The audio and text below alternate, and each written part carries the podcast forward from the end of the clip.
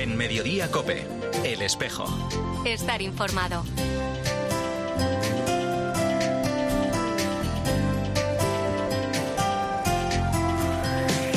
La una y 33 minutos, ¿qué tal? Bienvenidos al Tiempo del Espejo en Mediodía Cope en este 12 de enero. A esta hora, como cada viernes, te cuento la actualidad de la Iglesia de Madrid. El saludo de Mario Alcudia. Entendemos que hay que complementar ¿no? esta, esta ayuda con el calor de, una manta, no solamente el calor de la amistad, el calor de la cena, de la cena caliente que llevamos cotidianamente, pero una manta puede significar eh, salvar una vida directamente, ¿no?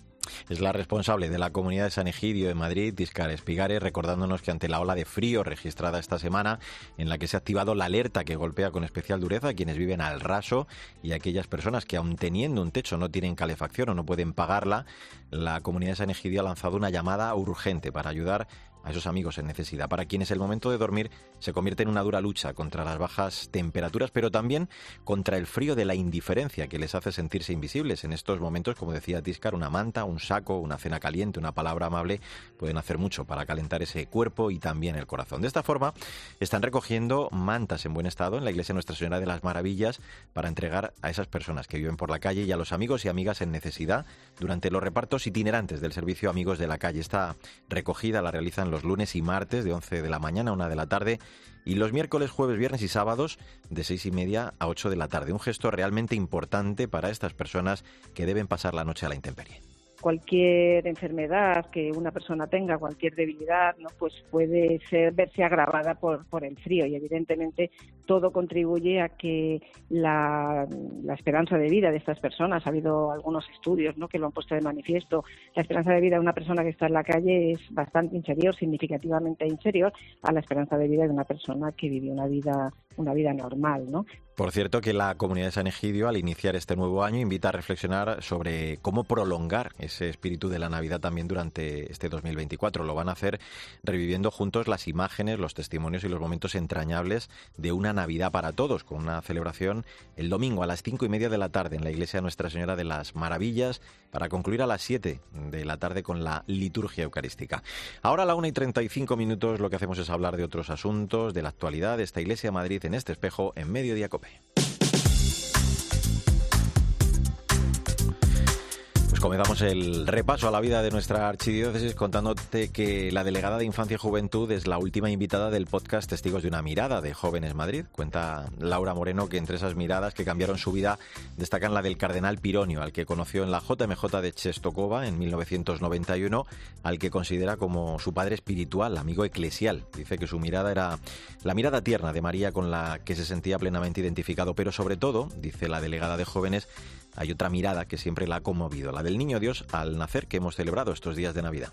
Quisiera que sea la mirada para todo el año, porque es la mirada tierna, la mirada del Hijo de Dios, eh, del amor de Dios, ¿no? que, que ha permitido que su Hijo se encarnara en la historia de la humanidad y que hoy nosotros seamos los herederos, los hijos de Dios, ¿no? precisamente por aquel nacimiento mm, y recordaría también por el fiat de, de María, esa joven que por su sí la salvación entró a la humanidad.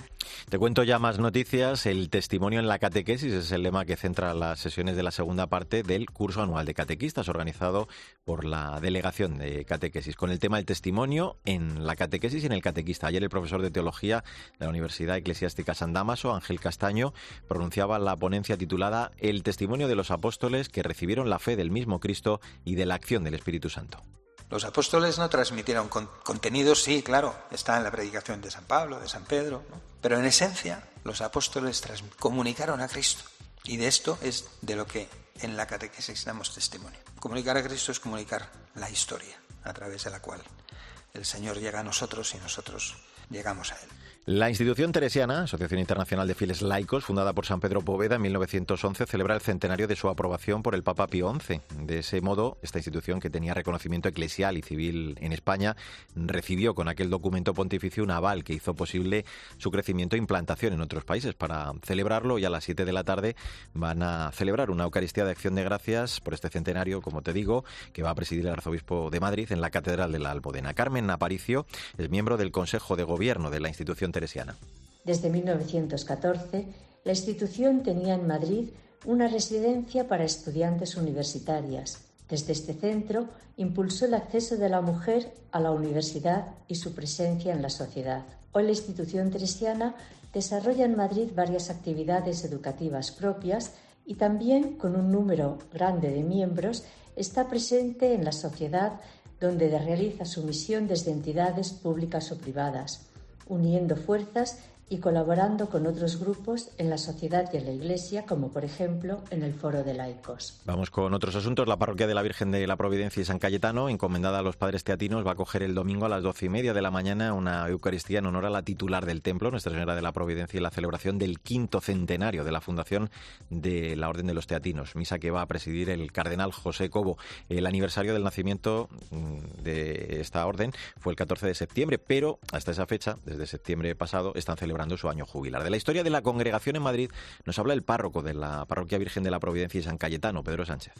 Con la desamortización de Mendizábal, los teatinos han de dejar Madrid y lo hacen con honda pena para ellos mismos y para los madrileños que los amaban. En el 1940 los teatinos regresan de nuevo a Madrid, aunque no tomaron posesión de dicha iglesia, sino que abrieron una nueva iglesia en el barrio de la Guindalera. Es aquí donde en estos momentos se encuentra la parroquia Virgen de la Providencia y San Cayetano, y la iglesia de San Antón se une una vez más a la festividad anual en honor al santo, el patrón de los animales. Una de las tradiciones más arraigadas durante esta conmemoración es la venta de los célebres panecillos de San Antón, que van a estar disponibles para su adquisición desde hoy hasta el próximo miércoles, el día de la fiesta. Ese día, desde las 10 de la mañana hasta las 8 de la tarde, se van a llevar a cabo las bendiciones de las mascotas. La misa mayor, al mediodía, será presidida por el arzobispo emérito de Madrid, el cardenal Carlos Osoro. Además, a las 5 de la tarde se va a realizar las vueltas de San Antón. La procesión también el Distrito Centro celebra desde hoy hasta el miércoles estas fiestas. Ese día la iglesia de San Antón, el miércoles, acogerá durante toda la jornada de bendición de los animales. Las misas serán a mediodía, las misas solemnes y a las 7 de la tarde y la procesión a las 5 de la tarde recorriendo la travesía de San Mateo, Fuencarral y Hernán Cortés. Bueno, pues así hemos llegado a la 1 y 40 minutos. Enseguida vamos a hablar del concierto que ha organizado esta tarde la Fundación Vianorte Laguna en el Auditorio Mutua Madrileña con el objetivo de recaudar fondos para atender a personas que necesitan cuidados paliativos. Enseguida te cuento todos los detalles en este espejo de Madrid en Mediodía Cope. En Mediodía Cope, el espejo. Estar informado.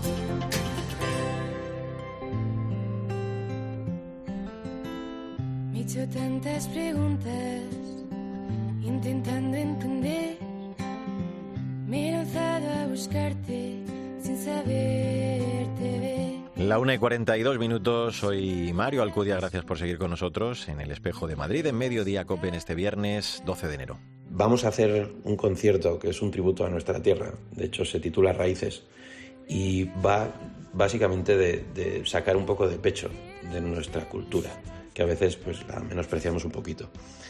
Para ello, desde Falla al Vega, muy actual, para eso llevamos un elenco de músicos extraordinario, hay instrumentos de viento, percusión, guitarra flamenca, que es increíble, alguna colaboración de baile, voces. Y bueno, yo os animo a todos porque el fondo es maravilloso y el concierto se ha hecho con muchísimo, muchísimo cariño. Es el reconocido violinista Pablo Navarro que este viernes a las siete y media de la tarde va a ofrecer un concierto benéfico en el auditorio de la Fundación Mutua Madrileña, organizado por la Fundación Vianorte Laguna, con el objetivo de recaudar fondos para atender a personas sin recursos que necesitan cuidados paliativos en el Hospital de Cuidados Laguna. Más de 300.000 pacientes en España sufren enfermedades avanzadas y necesitan esos cuidados paliativos. Casi el 35% de estas personas requiere un tratamiento especializado porque padece dolor y síntomas complejos, pero fíjate, más de 70.000 personas no lo recibe y fallece sin estar acompañado y aliviado. Desde la fundación, de esta fundación, en ese hospital de cuidados Laguna, realizan desde luego una ingente labor con estos enfermos y con sus familias. Vamos a charlar de todo ello con Araceli Parres, que es una de las organizadoras del concierto de esta tarde, encargada además de las relaciones institucionales de la Fundación Laguna. Hola Araceli, ¿cómo estás? ¿Qué tal? Buen día, ¿cómo estáis? Muy bien, encantado de saludarte. Hablamos de, tener una buena muerte, morir sin sufrimiento, morir sin, sin, ese dolor. Es una legítima aspiración del ser humano y además para los médicos, bueno, pues es un imperativo ético, ¿no? El, que mueran lo mejor posible. Sin embargo, claro, tenemos una ley de eutanasia eh, y bueno, pues esto se ha visto seriamente cuestionado, ¿no? Si algo se demuestra en vuestro centro, Araceli, de Cuidados Laguna, eh, en esos pacientes a los que atendéis, es que los cuidados paliativos dignifican, ¿verdad que sí, la vida de la persona? Eso por supuesto. Mira, aquí sobre todo lo que intentamos hacer en Laguna es eh, cuidar las tres dimensiones de la persona. Siempre cuidar lo que no se puede curar y hay un punto muy importante que nos olvidamos y es que necesitamos defender la grandeza que existe al final de la vida. Y eso es lo que hacemos nosotros. Por eso cuidamos a la persona desde el punto de vista médico, desde el punto de vista psicológico y sobre todo desde el punto de vista espiritual también, que al final mm. es lo que queda de la persona, ¿no? El recuerdo de la persona. Mm. Y también otro punto importante es que no es solo cuidar del paciente, sino también de su alrededor, de su familia, porque cada uno está viviendo ese final de vida desde su propio punto de vista, ¿no?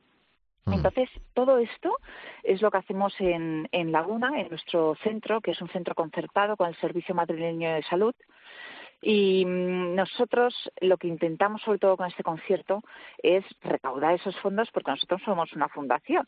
Así que el Servicio Madrileño de Salud, el SERMAS, lo que hace es proporcionar en torno al 70% del coste de la cama y el resto, el 30% de lo que cuesta el cuidar a cada paciente como lo cuidamos nosotros y como nosotros apostamos por cuidar al paciente, lo recaudamos con donaciones de personas, de empresas y de todo aquel que se anima a colaborar de la manera que sea, incluso con su tiempo porque no podemos olvidar lo importante es que son los voluntarios, ¿no? que nadie esté solo. Claro. Lleváis ya 20 años en esta tarea y un lema además muy significativo, hacías tú algo referencia ya él, que muestra cómo entendéis ¿no? esta labor que es el tratamos pacientes, cuidamos personas. Esto, eh, imagino, eh, sería imposible de conseguir sin un equipo multidisciplinar, ¿no? que sintiera, que viviera también su profesión como una vocación en el, en el cuidado a la persona. Totalmente de acuerdo. De hecho, en Laguna pasa algo muy bonito y es que eh, cuando vengáis a verlo, que espero que espero poder enseñaroslo y que lo viváis también, y cualquier persona que esté escuchando nos puede llamar eh, para experimentar, que es Laguna, eh, verá que mm, lo que nos une, porque somos todas personas muy diferentes, somos 161 profesionales muy distintos, de procedencias muy diferentes, hay médicos, hay auxiliares, hay equipo de limpieza, hay cocineras, hay administrativos, son perfiles muy diferentes, pero sin embargo todos tenemos ese, ese compromiso, nos une ese compromiso con la vida hasta el final y en que sobre todo entendemos muy bien que necesitamos una dignidad material y una, y una dignidad personal. La persona necesita también una dignidad dentro de, la materialidad, ¿no? O sea, que esté todo limpio, que esté todo cuidado, que haya médicos que te quiten el dolor, que haya psicólogos que te quiten ese dolor existencial, que haya también atención espiritual de la creencia que seas, mm. que además eh, estés bien comido. La importancia de no podemos olvidarnos del placer de comer al final de la vida. Mm. Entonces, a través de todos esos detalles, eh, de las terapias también fundamentalmente, porque hacer ejercicio eh, influye muchísimo en tu estado de ánimo. Así que ahí tenemos nuestros fisioterapeutas. La fragilidad que, como dejáis claro, eh, requiere un alto grado ¿no? de especialización profesional, lo estabas contando, y esa calidad humana, pero, pero también material. Ante esa eh, necesidad de, mantener, de, mejorar los servicios de, estos cuidados paliativos, eh, también esa otra importantísima ¿no? labor de, crear conciencia sobre la necesidad de estos cuidados, pues habéis organizado precisamente este concierto del que estamos hablando de esta tarde, con el título que además refleja muy bien la, labor que lleváis a cabo, ¿no? comprometidos con la vida hasta el final. Totalmente. Y además es que estás diciendo algo muy importante, que es hace falta mucha humanidad, pero sobre todo mucha profesionalidad. Entonces, eh, por eso, conjugando esas dos, esas dos eh, facetas, mm. hemos encontrado eh, este año, porque cada año tenemos la suerte de tener artistas comprometidos con el cuidado de la vida, y aunque sea al final pero sigue siendo vida, que tiene que ser cuidada y necesita ser cuidada y mimada. Así que hemos tenido la suerte de contar con Pablo Navarro y su equipo, que es un equipazo de bueno de artistas que, estoy segura que, va a disfrutar muchísimo la gente eh, que va a venir esta tarde con sus números de tanto eh, de violín, él mismo lo ha dicho antes, eh, habrá algo de vocal también, el, el baile, lo importante es, celebrar la vida, es celebrar la vida y, una misión, un compromiso eh, siempre se celebra eh, pues con alegría, ¿no? Así que, así que contamos con Pablo Navarro, su equipo y sobre todo todo el mundo que quiera venir a comprar esas entradas y colaborar con que podamos cuidar a la gente. Mm.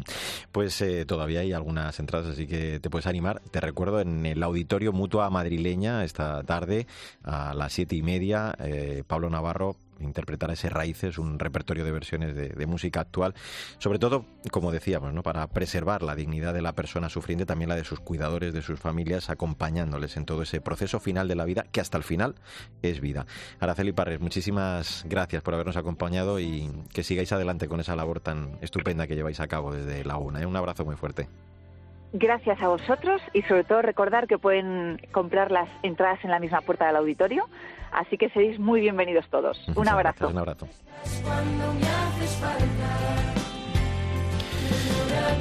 Pues así hemos llegado a la 1 y 50 minutos, recta final de este espejo de Madrid en Mediodía Cope en este 12 de enero.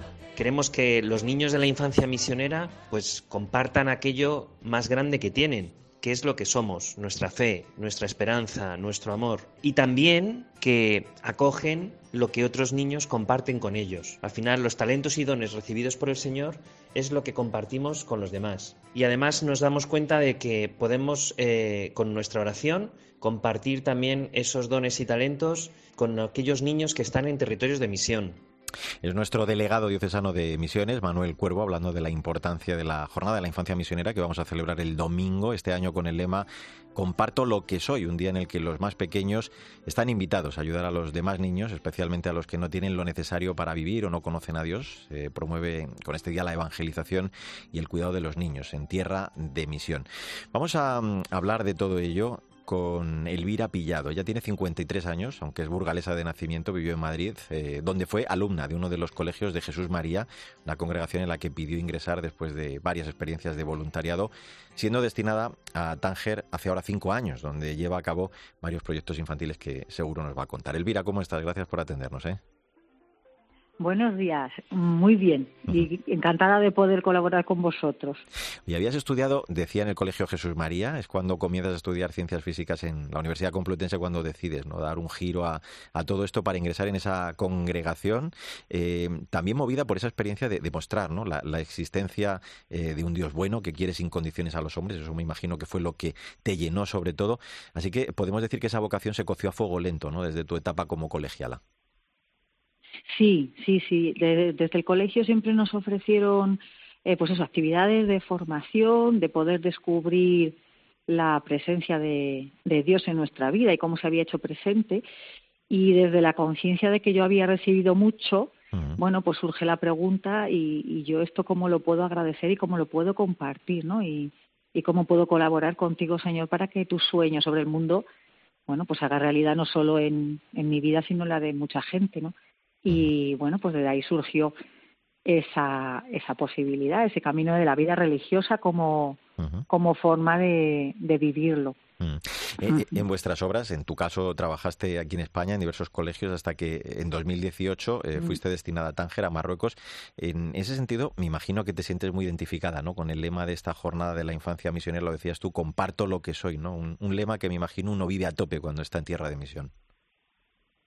Sí, sí, sí. Es verdad que allí, bueno, y en todos los sitios, eh, en todos los lugares donde he sido enviada, eh, tú llegas y, compartes lo que eres, lo que has aprendido en otros sitios, lo que otros te han ido enseñando y, y bueno, pues descubres que, que todo eso que has aprendido, mm, pues lo puedes poner al servicio. En unos sitios hacen falta más unas cosas que otras, pero pero es verdad que, que de donde puedes compartir es de lo que has aprendido y de lo que has vivido. y, Eso es así. Contabas, digo, en esa presentación eh, esta semana, ¿no? De esta jornada que, que, este del misionero es un trabajo de todos los días del año. Esto es, como decimos, 24/7. Pero que dos de las cosas más hermosas que has descubierto es que todo esto no lo haces sola, ¿no? Sino que hay mucha gente implicada en ello, que es un trabajo en equipo. Y, luego otra de las cosas que me gustaría también que nos contaras es eso de la necesidad de la confianza, ¿no? El, fiarse en todos los unos de los otros. Mm.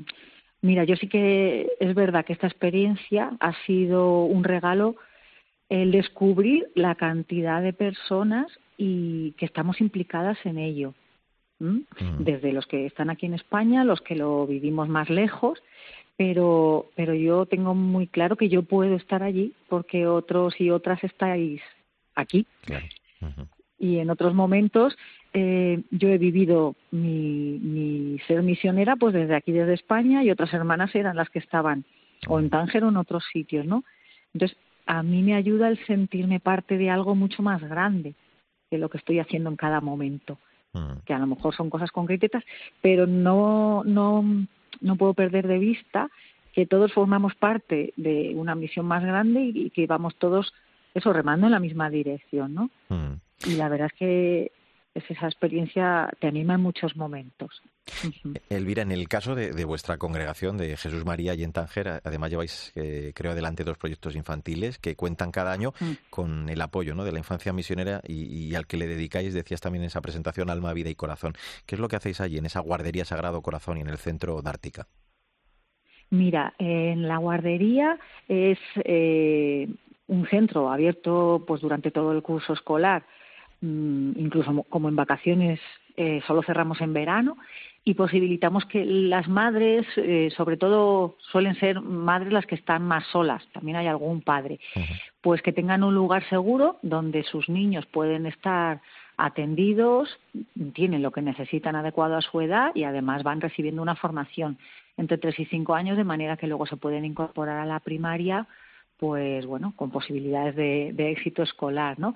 La mayoría son marroquíes y últimamente pues está creciendo el número de, menores de origen subsahariano, porque son familias que pasan por allí, pero que los niños, aunque estén viviendo un proceso de inmigración, pero que, puedan ir al colegio, que eso normaliza mucho la vida también de un niño. Y la casa de acogida que se llama Dartica, que es casa de confianza, bueno, pues lo que intenta es que niñas en riesgo o en exclusión derivadas por las autoridades marroquíes entre 6 y 14 años, bueno, pues que tengan un lugar en el que eso, recuperar la confianza en sí misma y en, sus posibilidades, en la vida, en las personas. Entonces, eh, ellas lo que hacen allí es vivir, es su casa. Desde allí van al cole, desde allí participan en actividades, pero Dartica es su casa. Entonces, bueno, pues allí reciben pues todo lo que necesitan para que su derecho a la escolarización, a la alimentación, a la salud, a, tener una identidad, bueno, pues que lo puedan vivir realmente y van aprendiendo herramientas pues para luego ellas mm, ser capaces de cuidarse a sí mismas, de si quieren seguir formándose, pues poder seguir. Qué bueno. Pues el tiempo que se necesite. Mm. Pues eh, comparto lo que soy, que es compartir nuestra fe, nuestro amor, nuestra esperanza, sintiéndonos unidos a todos los niños del mundo, a los que nuestras misioneras y nuestros misioneros pues están enseñando el Evangelio, la vida de fe, la alegría de ser hijos de Dios, a veces a través de, la propia vida, compartiendo con ellos la, propia vida en estos proyectos como eh, lo que hace Elvira Pillado, religiosa de la Congregación de Jesús María, misionera en Tánger, a la que agradecemos tanto su labor y, por contarnos pues con detalle cómo se vive allí esta jornada. Un abrazo muy fuerte, ¿eh? Muchísimas gracias a vosotros por querer darlo a conocer. Ahora con quien te quedas es con Pilar García Muñiz, que sigue en Mediodía Cope contando temas historias y toda la información de este viernes 12 de enero. Nosotros volvemos con la actualidad de la Iglesia de Madrid en siete días. En nombre de todo el equipo, Sandra Madrid, Mila Sánchez, el saludo de Mario Alcudia, que te vaya bien.